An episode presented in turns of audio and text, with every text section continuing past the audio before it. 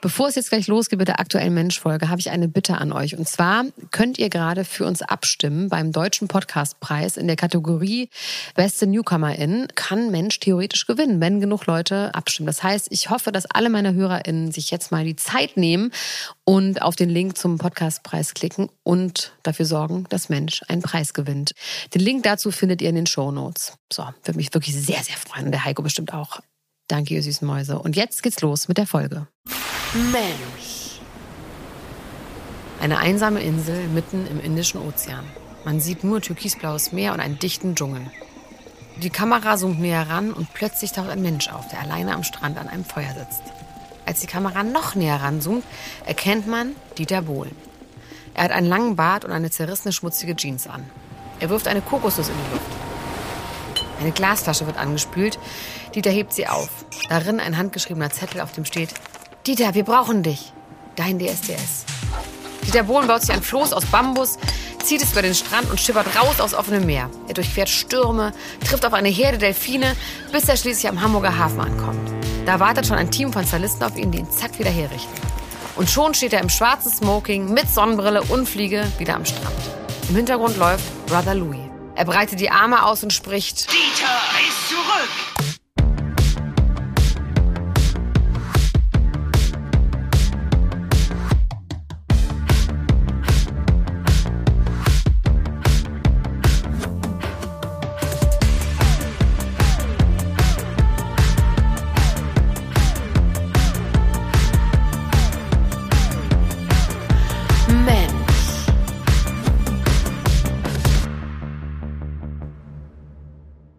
Ist Elena Gruschka. Ich bin nach wie vor Deutschlands Nummer 1 Gossip-Podcasterin. Ich sage an dieser Stelle herzlich willkommen zur vierten und letzten Folge von Mensch Bohlen. Wir haben schon drei Folgen dazu aufgenommen, die könnt ihr hier in diesem Feed hören. Würde mich freuen, wenn ihr das macht. Und bei mir ist immer noch Heiko Bär. Hallo Heiko! Hallo! Wie geht's dir? Richtig gut eigentlich, richtig gut. Ja? Ja, kann man Was sagen. hast du gemacht heute den Tag? Was habe ich heute gemacht? Ich habe äh, ich habe einfach nur so ein bisschen oh nee. Du kannst ruhig sagen, dass wir den ganzen Tag zusammen saßen. Das ist in Ordnung. Es ist kein Geheimnis. Du meinst, dass wir die ganze Zeit an den ganzen Details gefeilt haben und alles durch und aufgearbeitet Ja, wir haben? machen das gar nicht wöchentlich. Wie, wir machen das nicht wöchentlich? Genau, wir treffen uns und machen vier Folgen am Stück. Das ist ein bisschen unromantisch, aber so ist es halt. Nein, Das kann wir, der Zuhörer wir auch treffen ruhig uns wissen. einmal in der Woche und dann wird all das, was wir eine Woche lang erarbeitet haben, wird dann Ganz aufgenommen. spontan aufgenommen, genau. Ohne Vorbereitungszettel sitzen wir da und plaudern einfach nur. Wir haben ja schon in der ersten Folge so ein bisschen angedeutet, was bei DSDS so abgegangen ist in diesem Jahr. Und da reden wir heute nochmal ganz im Detail drüber, in dieser vierten Folge. Wir reden über Dieter Bohlens zweite große Zeit in der Öffentlichkeit, nämlich DSDS. Deutschland sucht den Superstar. Was für einen Bohlen sehen wir da und welches Image hat er sich aufgebaut? Und was hat RTL damit zu tun? Mit DSDS treten wir jetzt in eine neue Phase des Dieter Bohlen ein, die bis heute anhält. Er ist nicht mehr hauptsächlich Sänger und Musikproduzent. Er macht jetzt Fernsehen und wird dadurch auch bei den jüngeren Zuschauern bekannt. Und zwar als Juror. Wenn man Leute unter 30 fragt, wer Dieter Bohlen eigentlich ist, dann werden die meisten vermutlich sowas sagen wie, das ist doch der Mann mit dem Nussknackerlachen, der immer so lustige und oder gemeine Sprüche bei DSDS in der Jury macht. Jetzt ganz am Ende könnten sie dann allerdings auch sagen, ach so, das ist doch der Typ, den Katja Krasewitz gedisst hat. Ja. Hoffentlich ist das das, was sie jetzt sagen. Ich glaube schon. Ja, ich glaub glaube auch. schon, ja. Und wie es dazu kam, das erzählen wir euch jetzt. Dazu müssen wir aber ein bisschen ausholen. Wir schreiben Anfang 2002. Modern Talking gibt es noch, aber wie wir gelernt haben, verstehen sich Dieter und Thomas schon wieder nicht so richtig geil. Bei Dieter klingelt das Telefon. Am anderen Ende Gerhard Zeiler, damals Geschäftsführer von RTL. Er hat eine Idee für eine neue Sendung und hält Dieter Bohlen für die perfekte Besetzung. Er soll sofort nach Köln kommen, um die Details zu besprechen. Dieter fliegt also nach Köln und trifft Gerhard Zeiler in seinem Büro. Er spielt Dieter einen Ausschnitt aus der Castingshow Pop Idol vor, in dem Jurymitglied Pete Waterman gerade eine Kandidatin fertig macht und ihr sagt, sie soll doch bitte in ihr Auto steigen und wegfahren, weil sie so grässlich singt. Ja, dieser Pete Waterman, der hat übrigens eine erste Karriere hinter sich. Der ist Teil von Stock Aitken Waterman. Das ist so ein Produzententrio, die hatten in den 80ern die Charts wirklich knallhart so im Würgegriff. Also allein die Anzahl der Künstlerinnen ist absolut insane. Ich zähle mal ein paar der, also bis heute noch, sage ich mal so, der Big Names aus der Zeit auf. Kylie Minogue, Rick Astley, Bananarama, Dead or Alive. Die Liste hört echt nicht auf. Das Besondere, die hatten so einen krassen Plastiksound. Das war nach kurzer Zeit klar, dass da nach einem Schema produziert wird. Eigentlich immer die gleichen Variationen. bis dann irgendwann keiner mehr Bock drauf hatte. Kommt mir vielleicht ein bisschen bekannt vor aus unserer Modern Talking Ich dachte äh, von uns. Ich dachte so, hä, was? Okay. Oh scheiße, die Parallele habe ich noch nicht gezogen. Ja, aber vielleicht kommt dann ja für uns das, was jetzt bei Pete Waterman kam, nämlich eine neue Karrierephase. Als Zerstörer junger, hoffnungsvoller Leute, die gerne Popstars werden wollen. Sounds familiar, naja, also die Parallelen sind klar zu unserem Dieter. In der Jury sitzt damals übrigens auch Simon Cowell. Der ist für uns deutlich bekannter, weil er bis heute in den Juries von X Factor, America's Got Talent und The X Factor USA sitzt. Vielleicht kennt ihr ihn aus Clips wie dem Casting von Paul Potts oder Susan Boyle. Das sind Videos, die um die Welt gegangen sind. Also da ging es immer dann um diesen Effekt, oh, Überraschung, diese eher unauffällige Person da vorne auf der Bühne, die hat ja eine Hammerstimme. Ich erinnere mich an so ein paar virale Momente, die waren schon eher rührend. Das war das, was damals rüberkam. Es wirkte erstmal so, als wäre das eine positive, schöne Show. War es aber nicht. Man kann auf jeden Fall sagen, dass Pete Waterman und Simon Cowell sich nicht schenken bei Pop Idol, wenn es darum geht, den Kandidatinnen und Kandidaten, die ihrer Meinung nach schlecht performen, die Wahrheit zu sagen. Ne? Also die Wahrheit. Nur das hört sich auf britischem Englisch immer ein bisschen eleganter an. You are totally and utterly lifeless. Dieter ist sofort begeistert, als er die Ausschnitte von Pop Idol sieht. Er denkt sich, endlich mal nicht dieses unerträgliche, ich mache mit allen Eiderdei Süßholzgeraspel. Das sind seine Worte. Dieter fragt direkt, wo er unterschreiben darf und nennt seinen Preis und Gerhard Zeiler stimmt zu. Die beiden Männer geben es die Hand drauf und es ist beschlossen. Dieter Bohlen soll die deutsche Version von Pop Idol in Deutschland machen. Das Ursprungskonzept für Pop Idol stammt übrigens von Simon Fuller. Ja, und das ist ein extrem erfolgreicher Musik- und Fernsehproduzent aus England. Der war auch Manager von den Spice Girls, als die erfolgreich waren, und später dann von David und Victoria Beckham. Und der hat den wirklich extrem brutalen Satz gesagt, ich mache Stars, das ist mein Geschäft. Und dann später den noch viel brutaleren Satz, Popstars, das sind nichts als Marken, die man bis zum letzten ausnehmen muss. Geil. Also wenn man diese eigene Verkommenheit auch so richtig abfeiert, das ist, finde ich, so ziemliche Endstufe. Ich weiß jetzt nicht, ob dieser Part auch Vorbild von Dieter ist. Nach der Zusage trifft sich Dieter mit dem TV-Manager Tom Sänger, der ist damals die rechte Hand von Gerhard Zeiler. Und zusammen besprechen sie, wer neben Dieter Jurymitglied sein könnte und wer das Ganze moderieren könnte. Dieter war also von Anfang an in das Konzept und die Gestaltung von DSDS eingebunden. Dieter erzählt auch, dass damals Anke Engelke im Gespräch war. Die war zu dem Zeitpunkt nur schon exklusiv bei Sat1 unter Vertrag. Und Sarah Connor, die wurde aussortiert, weil sie damals noch zu jung und zu unglaubwürdig war.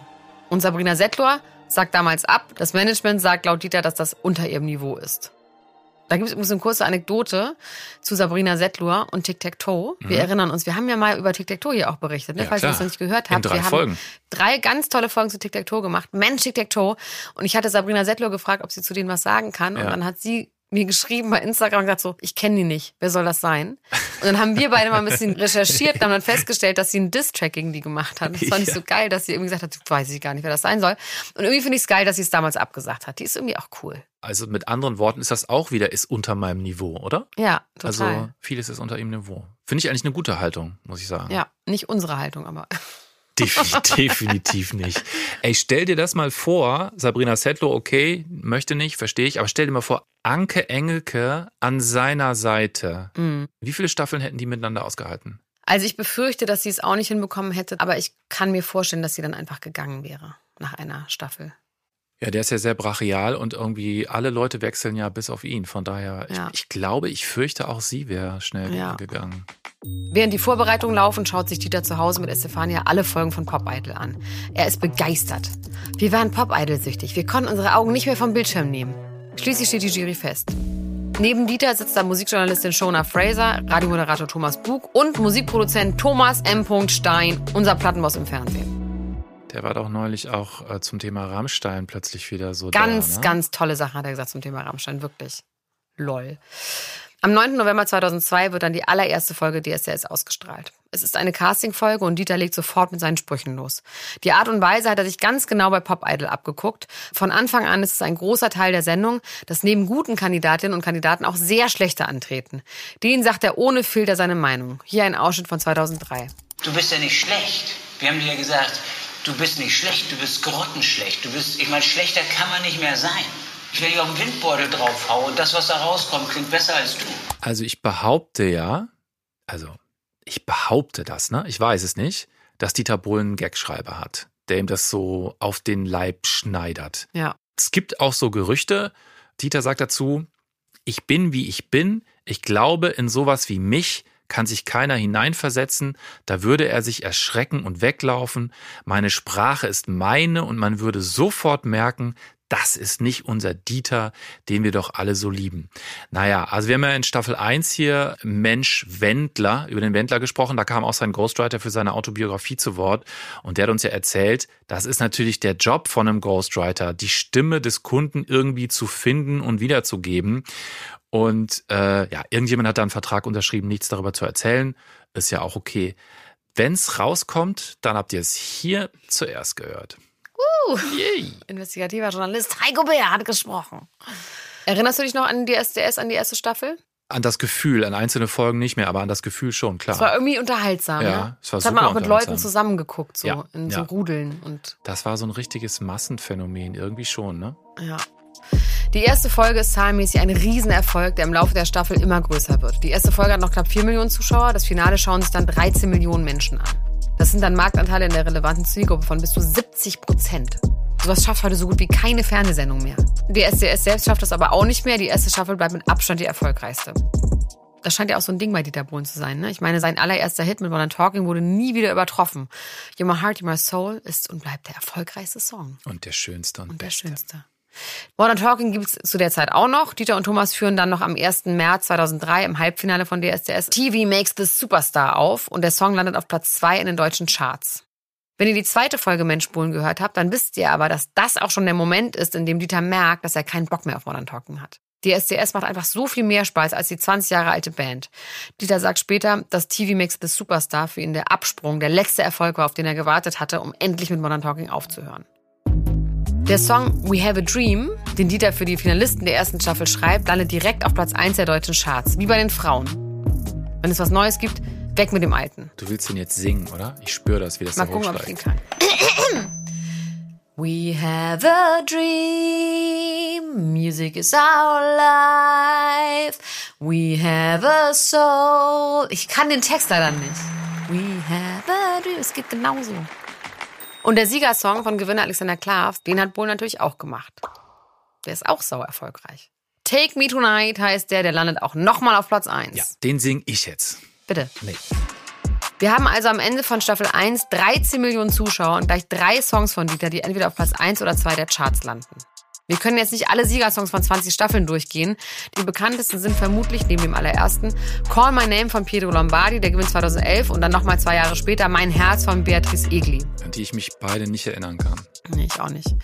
Mit Ausnahme von der zweiten Staffel, die auch quotenmäßig nicht so erfolgreich war, gehen alle Siegersongs bei DSDS bis einschließlich 2014 auf Platz 1.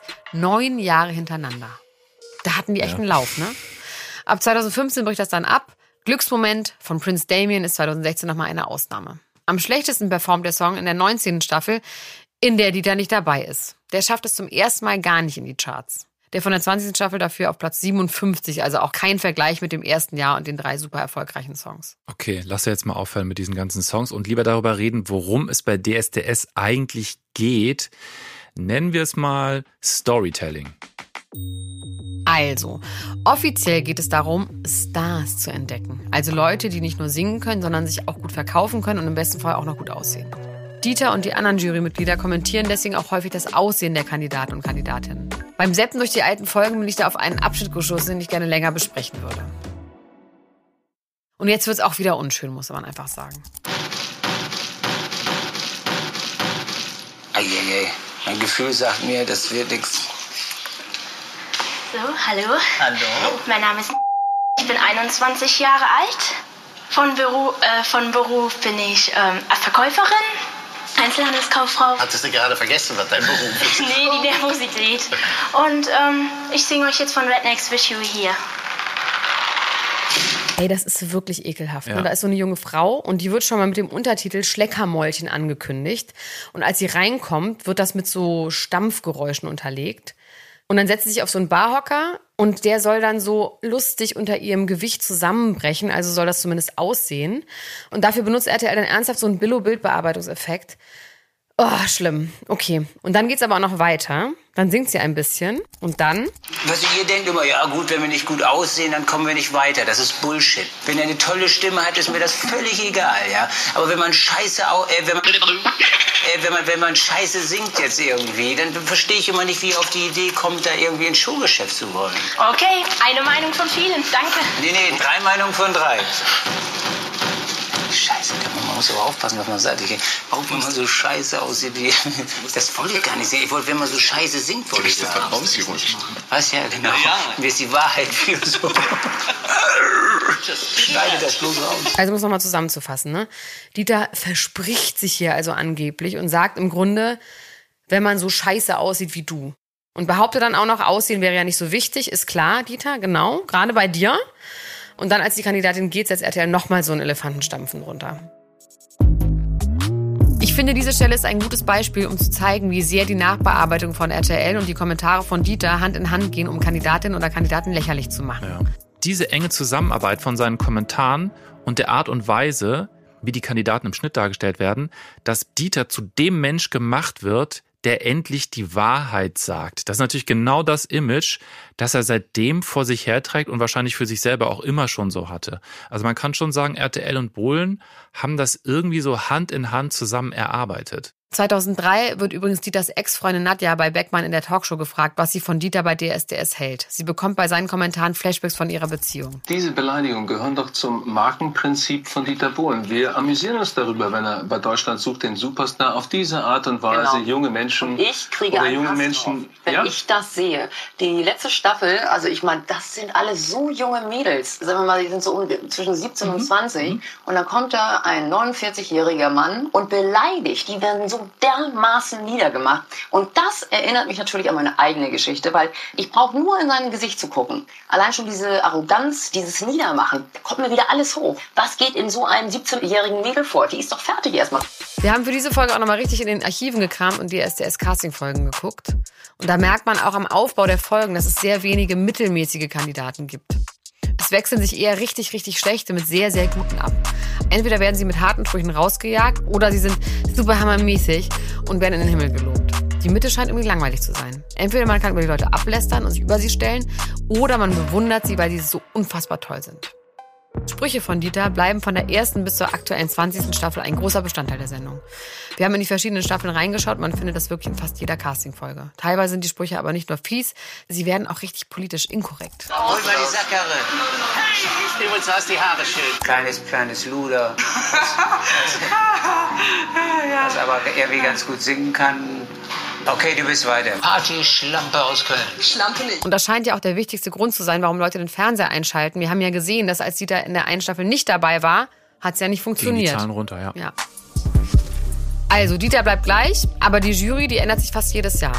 Es gibt nur ein paar Jurymitglieder wie Heinz Henn, Anja Lukaseder oder Pietro Lombardi, die überhaupt mehr als eine Staffel machen. Und ganz, ganz lange ist die Jury, wenn man mal ganz ehrlich ist, nur Beiwerk für die große Dieter Bohlen Show. Von 2008 bis 2020 wurde die Jury fast jedes Jahr, bis auf Dieter natürlich, komplett ausgetauscht. 2022 war ja auch die einzige Staffel, in der Dieter Bohlen nicht dabei war. Die Jury selbst sorgt in den Jahren auch mehrfach für Schlagzeilen, aber eher unfreiwillig und nicht geplant. In der 18. Staffel, das war 2021, sollte eigentlich Der Wendler der mitmachen. Wendler mitmachen. Der hat sich dann aber für ein Leben als Verschwörungstheoretiker entschieden. Wir berichteten darüber und hat DSDS nach den Castings verlassen. Ein Jahr vorher ist das gleiche mit Xavier Naidoo passiert. Der wurde dann auch vor den Live-Sendungen rausgekickt. Hier ist eine weitere Szene, über die ich gerne sprechen würde. Die ist aus Staffel 10, 2013, Folge 1. Nur um zu zeigen, dass er nicht nur Frauen fertig gemacht hat. Auch hier sage ich den Namen mal nicht. Ein junger Mann tritt vor die Jury, 18 Jahre alt. Er macht gerade eine Ausbildung zum Verkäufer. Er ist super aufgeregt. Er wird von Dieter unterbrochen, bevor er sich überhaupt fertig vorgestellt hat. Mit Hast du dir in die Hose gepischert? Dem Kandidaten ist das sehr unangenehm. Die Kamera zoomt dann mit dramatischer Musik auf den Schritt und filmt in Großaufnahme einen kleinen Fleck neben seinem Reißverschluss. Es folgt ein Zusammenschnitt von Dieters Gesicht, dem Schritt und dem Gesicht des Kandidaten. Natürlich mit tendenziöser Filmmusik. Ich meine, das wird ja alles noch zusammengeschnitten und so gemacht, ne? Das ist ja klar. Findest du das nicht heftig, dass da keiner wirklich gedacht hat, so, nee, komm, das kann man nicht machen. Ist vielleicht, ist Ja. ein guter Gag, aber da ist keiner, der irgendwie sagt so, Nee, schlimm. Der Kandidat stammelt, ich habe mir nicht in die Hose gemacht, ich musste nur ganz, ganz dringend, aber ich war noch vorher. Es folgt eine lange und grauenhafte Demonstration von Dieter, wie genau man jetzt in welche Richtung abschüttelt. Junger Mann, Es ist mir jetzt gerade sehr peinlich, aber nun gut. Danach soll er singen. Die Kritik von Dieter ist wieder niederschmetternd. Lieber Cholera auf dem Pillermann als sein Gesang. Das war scheiße, man muss den Leuten das doch sagen. Es war ganz grausam. RTL findet das offensichtlich alles okay und ich finde, das ist richtig harter Tobak.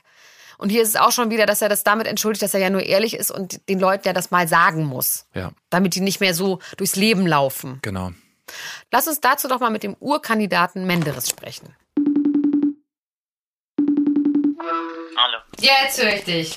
Hallo Menderes, hier ist Emma Gruschka. hallo. Hi. Hallo, grüß dich. Also erstmal vielen Dank, dass du Zeit hast. Wie geht's dir denn im Moment? Sehr Was, gerne. was machst du denn im Moment eigentlich? Wo finden wir dich gerade? Momentan bin ich in Langenfeld, also momentan habe ich so ein bisschen Pause, aber sonst in der Regel halt mache ich halt Auftritte, auch in Spanien, also auf Mallorca und im April habe ich mein erstes Album sozusagen veröffentlicht, also Musik weiterhin. In unseren Folgen von Dieter Bohlen sind wir gerade bei DSDS. Dieter Bohlen ist ja natürlich irgendwie so ein Meister drin, besonders fiese Sprüche rüberzubringen. Und ich wollte dich mal fragen, wie du das, wenn du dir das heute so anguckst, wie du das so beurteilst. Ja, einerseits fand ich es unterhaltsam, aber andererseits fand ich es auch unangenehm oder sag ich mal bisschen auch traurig und ja, äh, für die Leute, die damit nicht so umgehen konnten, fand ich es halt schade, weißt du. Natürlich gab es auch Leute, die sehr unfreundlich waren, da war es gerechtfertigt vielleicht, die Sprüche von Dieter Bohlen, aber es gab auch Kandidaten, die mir halt leid taten, weißt du, so, Ja. wo ich gemerkt habe, die waren total am Boden zerstört und ich kann jetzt nur von mir sprechen, also ich kam damit ganz gut zurecht. Ich war natürlich auch enttäuscht, dass ich die Kritik bekam, aber ich konnte ja damit was anfangen, weißt Ja. Es, für mich war es letztendlich so im Nachhinein schon konstruktive Kritik. Ich konnte damit arbeiten und dann irgendwann mal halt so, habe ich gesagt, okay, hey, ich lasse mich jetzt davon nicht unterkriegen. Hast du ein Gefühl, das hat sich so ein bisschen geändert? Also auch so in der Bevölkerung, dass man sowas inzwischen eigentlich anders wahrnimmt? Würde ich schon sagen, man achtet jetzt auch auf Kleinigkeiten, da wird halt mehr drüber diskutiert, jetzt auch in den sozialen Netzwerken. Also wie bei Twitter, klar wird aus einer kleinen Maus einen Elefanten gemacht, manchmal finde ich es auch übertrieben. Aber wenn man es so überlegt, klar, es sollte eigentlich jetzt bei dieser Castingshow soll es ja um Gesang gehen. Und so oberflächliche Kommentare könnte man ja auch unterlassen. Ja. Da gebe ich schon dir recht ja, visuelle oder sagen wir mal das äußere Erscheinungsbild ist ja auch entscheidend. Es ist ja keine Radioshow, es ist ja eine Fernsehshow. Man sieht ja auch quasi den Kandidaten. Er hat sich ja nicht irgendwie versteckt, sagen wir mal, und hinter einem Vorhang oder so.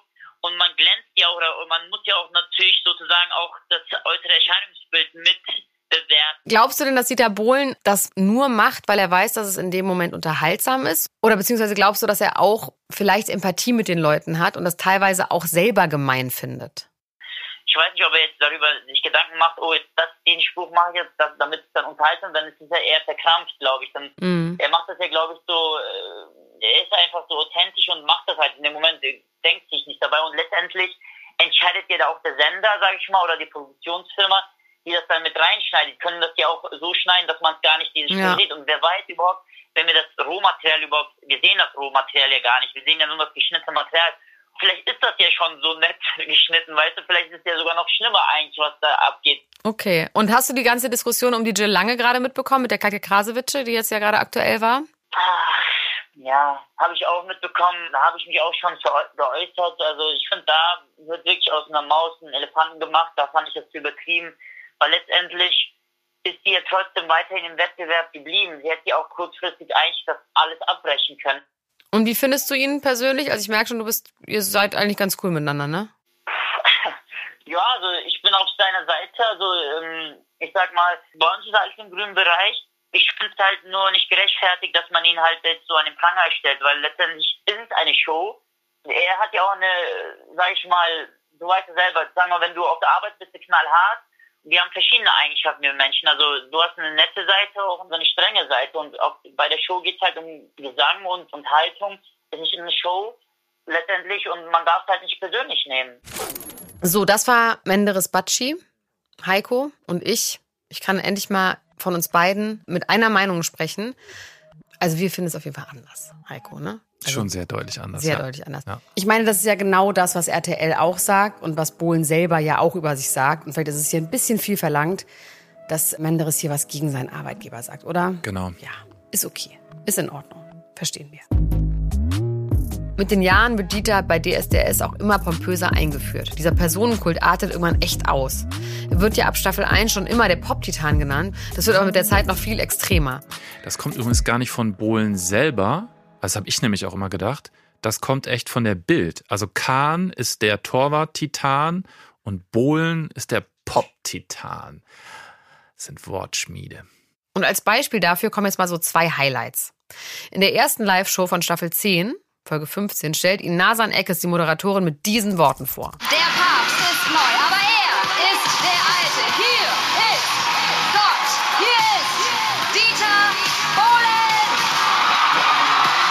Danach erscheint das Gesicht von Dieter Bohlen in hundertfacher Vergrößerung auf den Bildschirm. Der große Bildschirm teilt sich und Dieter kommt raus. Seitlich am Rand von der Bühne sprüht ein Feuerwerk. Oder in Staffel 14 wird in der ersten Motto-Show das Hologramm von einer riesigen metallenen Statue auf die Bühne projiziert. Sie stellt Dieter dar und sieht aus wie ein griechischer Gott. Absolut überdimensional, aus glänzendem Titan, trägt nur eine enge Unterhose, hat unfassbar muskulöse Beine, ein Sixpack und einen langen Umhang an. Die Lichter an der Decke projizieren herunterfallende Kometen. Also wenn dir das über Jahrzehnte so eingehämmert wird, das ist ja klar, dass das von RTL vielleicht erstmal so ein bisschen ironisch war, dann wirkt das wahrscheinlich, stelle ich mir so vor. Also ich vermute, dass Bohlen daran eigentlich selber glaubt und vergessen hat, dass er eigentlich eine Pfeife wie wir anderen auch sind, nur mit mehr Geld und mehr Sendungsbewusstsein, oder? Ja, und er hat ja dann zwischendurch aber auch wirklich gar kein gutes Selbstbewusstsein. Das wissen wir ja nun auch, ne? Also er muss sich ja dann doch sehr über seinen Erfolg definieren. Aber ich glaube nicht, dass er das weiß. Er Nee, denkt wahrscheinlich nein. über sich, dass er ein riesen Selbstbewusstsein hat. Natürlich, klar. Wir wissen es ja besser. Wir wissen alles über die Leute. Das ganze Tamtam um Dieter Bohlen verhindert aber trotzdem nicht, dass die Quoten mit den Jahren sinken. In der ersten Staffel waren es ja mal durchschnittlich 9,5 Millionen Zuschauer. In Staffel 10 sind es dann nur noch 4,2 und in Staffel 18 nur noch 3,2 Millionen. Das ist auch der Punkt, an dem RTL Dieter rauswirft. Am 11. März 2021 verkündet RTL in einer Pressemitteilung, dass Dieter Bohlen bei DSDS aufhört. Am 31. März 2021 veröffentlicht Dieter dann ein Video auf Instagram, in dem er aus seiner Perspektive klarmacht, was der Grund für das Ende mit DSDS ist. Ja, Leute, nun konntet ihr es endlich lesen, warum RTL und ich uns getrennt haben. Ja, stand ja überall, nein, es lag nie am Geld, darum ging es überhaupt nicht. Nein, ich bin nicht ausgerastet, ich war nicht böse, gar nichts. Sondern RTL will einfach einen neuen Weg gehen, familienfreundlicher, dazu ein Revoluzer, der immer ein bisschen auf die Kacke haut wie ich. Äh, ihm nichts mehr zu suchen, kann ich gut verstehen. Ich werde immer die Wahrheit sagen und ich bin so, wie ich bin und da kann ich mich auch nicht ändern. Ich werde mich weiter optimieren, ja, noch ehrlicher sein und noch mehr Sprüche und so weiter und so fort. Äh, ich wünsche euch einen schönen Tag mit viel Sonne und meinem Herz. Also er stellt das hier so dar, als würde RTL ihm quasi den Mund verbieten, als wären diese Sprüche, die er da rauslässt, doch einfach nur die Wahrheit, kennen wir ja schon von ihm, und als sei das bei DSDS nicht mehr erwünscht. Das Argument findet man ja ganz häufig bei Dieter, dieses sich auf die Wahrheit beziehen, nach dem Motto, ich lasse mir nichts verbieten, ich bin einer der Letzten, der noch die Wahrheit sagt. Dass aber die Quoten über die Jahre schlechter geworden sind, am Ende nur noch ein Drittel der ersten Staffel waren, das sagt er natürlich nicht. Am 12. September 2021 veröffentlicht er noch ein zweites Statement. Da stellt er das alles als eine gemeinsame Entscheidung von RTL und ihm dar. Es gebe einfach unterschiedliche Vorstellungen vom Ablauf der Sendung. Hallo meine Freunde, viele von euch sind ja immer noch traurig, dass ich nicht bei DSDS und beim Supertalent mehr dabei bin, ja. Aber ich erkläre euch kurz, wie es dazu gekommen ist. Ich war ja 16 Jahre lang bei DSDS und wir waren sehr erfolgreich. Wir waren in einem Team und vor allem wir hatten eine Meinung, wie man Erfolg macht. Dann kamen neue Geschäftsführer, neue Leute da oben, die hatten eine andere Meinung. Ja, und natürlich, also es ist deren Job und natürlich zum Beispiel, ich hätte niemals einen Wendler da reingesetzt. Und ähm, wenn man so unterschiedliche Meinungen hat zu den Formaten und wie man den Erfolg schafft, ist natürlich der beste Weg. Man trennt sich ja, aber wir haben uns nur getrennt für diese beiden Formate. RTL hat mich nicht rausgeschmissen. Wir haben noch einen Vertrag, der weit über dieses Jahr hinausläuft. Ja, und wir schauen mal, vielleicht gibt es irgendwie was Neues, was wir gemeinsam machen. Ich bin jetzt auch CEO bei Freenet. Ich wünsche euch alles, alles Liebe und wir sehen uns bestimmt. Das Aus bei DSDS trifft Dieter richtig hart. Zum ersten Mal ist er krank und in den letzten beiden Motto-Schuss 2021 nicht dabei. In einem Sterninterview Anfang 2023 sagt er über die Entscheidung damals, Hatten Sie schon mal eine Freundin, die mit Ihnen Schluss gemacht hat, obwohl Sie sie über alles geliebt haben? So war das für mich. Als würde man mir den Teppich unter den Beinen wegziehen. Ich habe irgendwas gestammelt davon, dass das doch meine zwei Babys sind. Dann bin ich aufgestanden und gegangen. Die zwei Babys sind DSDS und das Supertalent. Dieter wird bei beiden nicht verlängert. In der Jury der neuen Staffel ohne Dieter sitzen dann Florian Silbereisen, Ilse Delange und Tobi Gard. Die Quoten der Staffel sind aber so schlecht wie noch nie. Im Finale halbiert sich die Zuschauerzahl im Vergleich zum Jahr zuvor. Und der Siegersong landet zum ersten Mal gar nicht in den Charts. Den Gewinner, Harry Lafontaine, das ist eine Mischung aus Oscar Lafontaine und Harry Belafonte, in meiner, ich das hier lese, kennt auch niemand. Das Projekt DSDS ohne Bohlen ist in die Hose gegangen. Das ist zumindest RTLs Schlussfolgerung. Ich habe das damals gesehen, aus so einem gewissen, weiß ich auch nicht, Interesse heraus. Ach so, der Bohlen ist da weg, das will ich jetzt mal.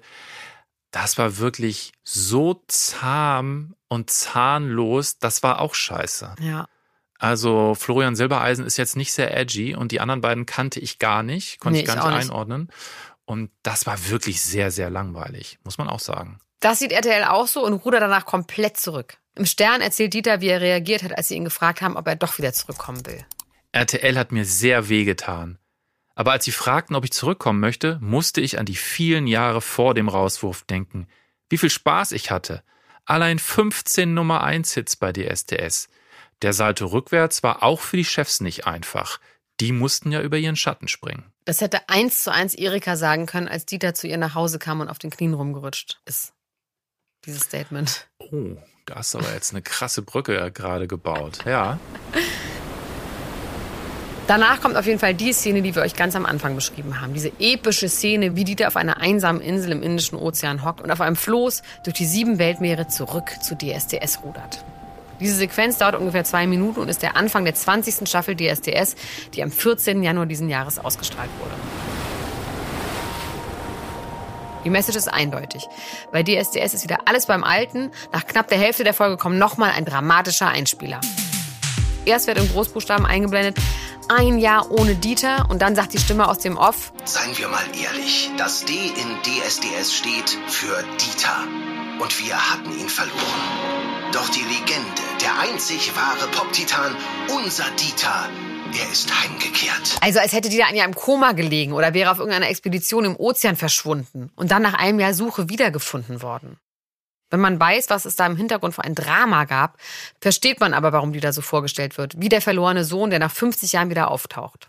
Die erste Folge ist eine einzige Aneinanderreihung von preisenden Worten an Dieter Bohlen und Zusammenschnitten von Teilnehmern und Jurymitgliedern, die erzählen, wie wichtig Dieter für DSDS ist. Ein Kandidat sagt zum Beispiel, das Großartige an Dieter Bohlen ist, dass er sich immer treu geblieben ist. In dieser Tonalität, also dieses Preisen von Dieter Bohlen, ist die gesamte Folge. Dieter ist wieder da, er hat sich nicht verändert. Und jetzt ist DSDS wieder so, wie es sein soll. Nur die Jury ist neu. Leonie, Pietro Lombardi und Katja Krasowitsch sind jetzt dabei. Fun Fact, eigentlich wollte Dieter Shirin David, die war 2017 auch schon mal dabei, aber Shirin sagt ab. Ja, und die veröffentlicht auch im Nachhinein dann so Screenshots von den Nachrichten, die sie mit Dieter Bohlen schreibt. Ich lese vor. Dieter, ich hätte dich gerne dabei gehabt, aber niemals mit deinen Forderungen. Shirin, RTL hat allen meinen Forderungen zugestimmt, bis auf eine, dass diese Jury divers wird. Vier weiße Menschen an einem Jurypult entsprechen nicht meinen Vorstellungen von einem neuen DSDS. Also äh, Respekt erstmal für Shirin David, Ja. finde ich so. Und Es ich wurde auch in der Bild abgedruckt, ja, ziemlich genau, fett, ne? genau. Ich bin mir auch nicht sicher, ob Dieter mit dieser Idee äh, Diversität überhaupt was anfangen kann, ob er genau weiß, was das eigentlich Nein, bedeutet. Kein Fall.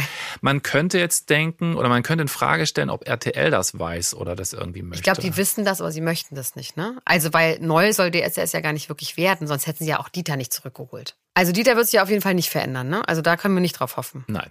Und deswegen haut er auch in der 20. Staffel ungefiltert seine Sprüche raus. Und jetzt kommen wir zurück zu Jill. Hast du auch irgendwas vernünftig, also Normales gemacht irgendwie oder hast du nur Abi und dann dich durchnudeln lassen? Dieser Satz, den er an Jill Lange richtet, löst Anfang des Jahres den Skandal aus, mit dem wir die erste Folge gestartet haben. Nochmal zur Erinnerung, Katja Krasowitsch lädt nach der Ausstrahlung der Folge einen Distrack in den sozialen Medien hoch. Und ich wiederhole den hier gerne nochmal. Du trägst dein Slutshaming wieder mal vor wie gewohnt. Ich trage am liebsten gar nichts außer meiner Vorbildfunktion. Durchgenudelt, ohne Abitur, verdammt, doch läuft ganz gut der Plan. Ja, heute hat mein Arsch mehr Relevanz als jeder deiner deutschen Superstars. Lieber real und gehasst, als geliebt nur für das, was man nicht ist, wenn man sich für andere immer so weit verbiegt, wie es ihm passt. Du hast recht, was soll schon aus so einer Bad Bitch werden? Was willst du einer Frau erzählen mit deinen Ü60-Werten? Auch beim zweiten Mal einfach ein guter Distrack. Ja. Danach geht das zwischen Dieter und Katja hin und her. Dieter gibt bei 104.6 RTL Radio ein Interview, in dem er das hier sagt. Also es gibt gewisse Personen, das interessiert mich nicht. Also die sind auf einem Niveau unterwegs, der ist außerhalb meines Wahrnehmungssektors, ja. Und im RTL sucht da Leute aus, die ich zum Teil auch scheiße finde. Also wir wissen ja, dass Bohlen schon sehr früh sehr viel Macht hatte und mitentscheiden durfte. War von Anfang an dabei. Also dass da jemand durchgesetzt wird, den er nicht will, kann ich mir nicht vorstellen. Sehr viel leichter vorstellen kann ich mir, dass er Katja Krasavitz halt unterschätzt hat. Ja, im gleichen Interview sagt Dieter nämlich auch, dass Katja nicht mal seine Nummer hat und die beiden privat überhaupt keinen Kontakt haben. Katja korrigiert diese Aussage aber sofort. Sie postet ein fünfminütiges Video, in dem sie Screenshots von WhatsApp-Chats mit Dieter einblendet. Laut Katja hat sich Dieter nämlich ihre Nummer besorgt und ihr dann privaten Nachrichten auf WhatsApp geschrieben. Katjas Video hat auf TikTok fast 10 Millionen Aufrufe. Hat denn Dieter nichts von Shirin David gelernt? Er müsste doch wissen, dass die jüngere Generation einfach Screenshots postet. Ein Jahr vorher hatte Dieter noch mit Katja und Pietro Lombardi eine neue Version von deinem Song You're My Heart, You're My Soul aufgenommen. Immer noch mal. Kann man noch ein paar Mal machen, ne? Und zudem Anna schreibt er ihr damals, Hallo Katja, toll gesungen. Mega geil. Wenn wir alles geben, wird das eine Eins. Hast du gut gemacht, mein Schatzi. Möchte gerne auf dem Cover sein. Liebe Grüße, Dieter Bohlen. Möchte gerne auf dem Cover sein. Katja sagt in dem Video, dass Dieter sie damals anscheinend gar nicht so scheiße gefunden haben kann. Wieso lügst du in der Öffentlichkeit? Stehst du nicht dafür, knallhart ehrlich zu sein? Ist das nicht alles, wofür du stehst? Warum featuret mich Dieter überhaupt? Er kann mich doch gar nicht leiden. Wahrscheinlich liegt es daran, dass ich 2021 die Künstlerin war mit den meisten Einsen. Das gefällt Dieter, denn Dieter will eine Eins. Das heißt, selbst wenn Dieter Leute nicht leiden kann, arbeitet er mit ihnen. Hauptsache, er ist erfolgreich. Wen jetzt interessiert, wie RTL mit dem Jill Lange-Thema umgeht? Ich zitiere. Jill hätte den Wettbewerb zu jedem Zeitpunkt verlassen können, wenn sie sich ungerecht behandelt fühlt. Das hat sie aber nicht getan. Was ich schon sehr dünn finde. Katja legt dann noch einen drauf und veröffentlicht am 4. Mai den Titel Frauen. In den Videos, die sie dazu auf Social Media veröffentlicht, sitzt ein Double von Dieter im Hintergrund. Der sieht ihm wirklich extrem ähnlich. Hier ein Ausschnitt von dem Text. Frauen sind bissig, aber haben nichts zu sagen. Frauen sind zickig, denn sie haben ihre Tage. Brauchen im Bad immer 70.000 Jahre und können ihren Wagen nicht mal richtig parken. Frauen wollen kuscheln und haben große Brüste. Frauen gucken Twilight am liebsten in der Küche. Frauen lästern immer am liebsten über andere und ist sie keine Jungfrau mehr, dann ist sie eine Schlampe. Ja, ich weiß, nicht denken ist so leicht, aber vielleicht checkst du es mit der Zeit. Frauen müssen doch gar nichts. Frauen malen sich die Welt, wie es ihnen gefällt. Auch wenn alles am Arsch ist, retten sie sich doch am Ende wieder selbst. Es ist eigentlich wie Männer von Grönemeyer, nur auf Frauen. Stimmt, ja, stimmt. Das ist, glaube ich, auch die Idee dahinter. Ne? Ist nicht sogar ein bisschen ähnlich? Ich habe es gerade nicht im Ohr. Egal. Diese Debatte wurde nicht nur zwischen Dieter und Katja ausgetragen. Alle Medien haben darüber diskutiert. Aber RTL zieht daraus keine Konsequenzen. Dieter kündigt stattdessen am 1. April in der ersten Live-Show eine neue Staffel DSDS an. Puh. So, Heiko, und das Fazit aus dieser ganzen DSDS-Geschichte ist ganz schön trist, ne? Ja. Klar, auf der einen Seite sehen wir, dass jüngere Leute wie Shirin David und Katja Krasowitsch gar keinen Bock mehr auf so alte Matschesprüche haben und sich dagegen wehren. Das sieht man auch an dem massiven Support unter Katjas Videos zu Dieter. Auf der anderen Seite gibt es immer noch sehr, sehr viele Leute, die die Rolle von Dieter in der Jury von DSDS einfach toll finden. Er bekommt auf seinen Social-Media-Kanälen auch unfassbar viel Support. Da schreiben viele, dass sie ihn so toll finden, weil er sich nicht anpasst. So ist, wie er ist. Und die Leute seinen Erfolg bewundern. Es gibt da also echt zwei Lager. Und das wird sich, glaube ich, auch so schnell nicht ändern, ne? Nee, ich glaube nicht. Aber auch Dieter Bohlen wird älter und ich glaube kaum, dass es DSDS in zehn Jahren noch gibt und sich die Leute dann einen 80-Jährigen anschauen, der 18-Jährige runtermacht. Aber who knows, ne? So, Heiko, das war jetzt die vierte und letzte Folge von Mensch Bohlen und ich hätte auch nie gedacht, dass wir beiden Hübschen mal so viel über diesen Menschen wissen müssen werden, werden müssen. So wissen viele müssen. Details. Wir haben gar nicht über den doppelten Penisbruch geredet. Stimmt, das war unser Clickbait, damit ihr hier überhaupt einschaltet. Das könnt ihr selber googeln. Ist auch nicht so viel, steckt nicht so viel dahinter. Wir haben ja so einiges über ihn persönlich erfahren. Ich fasse nochmal zusammen, ne? Also, Erfolg ist für ihn das Allergrößte. Das zieht sich bei ihm seit You're My Heart, You're My Soul durch und er ist bis heute davon getrieben, seinen Erfolg nicht abbrechen zu lassen und immer wieder zu toppen. Erfolg zu haben und dass man sich dafür ganz doll anstrengen muss, das ist sein Lebensmotto. Der Satz, den er auch Jill um die Ohren haut, ist ja das, was ihm seine Oma früher schon gesagt hat. Ich sag nochmal, vor den Erfolg hat der liebe Gott ins Schweiß gesetzt.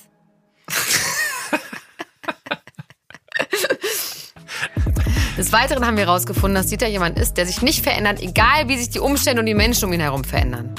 Und dass er absolut kritikresistent ist. Fast schon beeindruckend. Wie der Wendler, ne? Ist auch so kritikresistent. Und ist auch noch stolz drauf. Und dafür wird er ja auch leider von vielen Leuten gefeiert. Die Frage, ob er sich jetzt nicht verändern will oder es einfach nicht kann, keine Ahnung, das geht ja aber vielleicht auch Hand in Hand. Und was wir speziell zu DSDS aufgedeckt haben, Dieter hat die Rolle vom Bad Guy in der Jury überhaupt nicht selber erfunden. Er wurde damals nach dem Vorbild der Pop-Idol-Juroren ausgesucht und bei DSDS reingesetzt, weil es genau das war, was RTL damals, also Anfang der 2000er, zeigen wollte. Und dass er dann so in der Rolle aufgegangen ist und DSDS quasi zur Dieter-Show wurde, das ist bei seiner Karriere und seinem Charakter aber auch kein bisschen erstaunlich. Und Heiko, wenn man es mal runterbricht, ne? Mhm. Dann ist er doch einfach nur ein konservativer, alter, weißer Mann, der konservative, alte, weiße Männerwerte vertritt. Und wir können davon ausgehen, dass er sich nicht ändern wird und dass er denkt, dass er vollkommen recht ist. Hundertprozentig. Hundertprozentig. Und ehrlich gesagt glaube ich auch nicht daran, dass sich die Gesellschaft dann verändert, wenn sich die alten Männer verändern, sondern dann, wenn die einfach ausgestorben sind. Ja. Was ja automatisch passiert. Hoffentlich. Dein Wort in Gottes Ohr. Und wir meinen natürlich nicht literally alle alten weißen Männer, muss man ja auch dazu sagen. Das es gibt auch ist ja- ganz viele, ja, ganz ja viel ist das nicht klar. Ganz viele fühlen sich jetzt angegriffen und denken so, aber ich bin doch auch ein alter weißer Ich bin ja Mann. auch ein alter weißer Du bist Mann. auch ein alter weißer aber Mann, aber trotzdem euch fühle meinen ich wir mich nicht. nicht so angesprochen. Genau, wir meinen die alten weißen Männer, die alle nerven.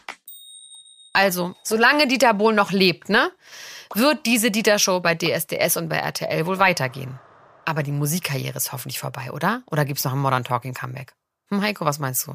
Er hat doch so eine Tour gerade irgendwie eigentlich geplant und die dann Stimmt. aufgrund von relativ bescheidenen Verkaufszahlen so langsam wieder. Hieß sie nicht Dieter Bohlen das Comeback Ja, klar. so? Riesig Ja, plakatiert? klar, riesig plakatiert. Aber die Verkäufe waren sehr, sehr dünn. Yes! Okay. Siehst du, es ändert sich doch noch was. Ja, zum Glück. Okay, das war's, Heiko. Wir sind fertig mit Mensch Dieter, Mensch Bohlen. Also wir sind fertig mit Mensch Bohlen und ich bin jetzt auch wirklich froh. Ich bin richtig fix und fertig. Aber wir machen nächste Woche direkt weiter, ganz fresh, mit einer Frau, die da heißt Britney. Mensch Britney. Da bin ich echt mal gespannt. Das wird krass. Und ich glaube, wir müssen auch gar nicht mehr sagen, weil jeder hat tausend Geschichten sofort im Kopf. Ja. Und wir werden die alle erzählen. nächste Woche. Hier auf dieser Stelle. Und wenn ihr diesen Podcast mögt, ne? Ich sag das ja immer wieder. Aber es wird auch nie alt. Ihr könnt ihn auch weiterhin mögen und abonnieren. Und wenn ihr den noch nicht abonniert habt, dann macht das in dieser Sekunde. Tut doch mir mal einen Gefallen. Und drückt auf die Abo-Glocke und bewertet den ganz, ganz toll. Fünf Sterne, geile Bewertung, wie geil Heiko Bär ist und wie toll Elena Gruschka ist. Da würde ich mich wohl freuen. So, und jetzt gehen wir zum Inder.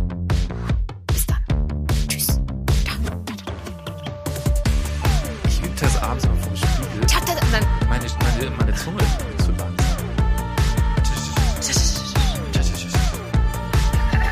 Das waren jetzt auch sieben Stunden Aufnahme, oder? Mensch. Mensch ist ein Podcast von Elena Gruschka und Heiko Bär, produziert von 7 One Audio und den WakeWord Studios.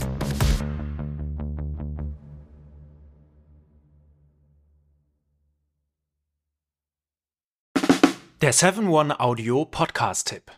Mein Name ist Paul Ripke und heute geht es um den Podcast AWFNR. Alle Wege führen nach Ruhm. Der Paul Ripke Podcast, das ist ein Gesprächspodcast für seichte Unterhaltung. Also, du lauschst zwei Menschen, manchmal auch drei, bei einem Telefonat oder einem Gespräch dabei zu, wie sie darüber labern, was in ihrer letzten Zeit so abging. Bei AWFNR rufe ich Leute aus meinem Telefonbuch, interessante Freundinnen aus aller Welt an, neben Poldi, Lola Weipert, Bowser kommen hier auch regelmäßig, Chrissy Martin und Caro Kauer zu Wort. Oder eben auch Menschen, die einfach mich begeistert haben. Jonas Deichmann war da, Jan Ulrich, mit dem habe ich gesprochen. Und grundlegend weiß ich nicht ganz genau, was da in der Zukunft passiert, aber ich rufe Leute an, die ich in der Woche vielleicht auch mal kennengelernt habe und die mich inspiriert haben, um vielleicht euch da draußen auch ein ganz klein bisschen zu inspirieren. Jedes Gespräch überrascht zumindest mich jedes Mal aufs Neue und manchmal kommt sogar dabei raus, dass ich danach mich für ein Praktikum bei Big FM bewerbe und vielleicht sogar das eine oder andere berufliche Erfolgserlebnis feiern darf. Danke, Lola, dafür. Schon mal. Also jeden Dienstag um 16.20 Uhr deutscher Zeit, 420 und so, gibt's eine neue Folge AWFNR. Und wenn du die nicht verpassen willst, dann abonniere jetzt den Podcast auf dem Podcast-Player deines Vertrauens. Viel Spaß beim Hören von Alle Wege führen nach Ruhm.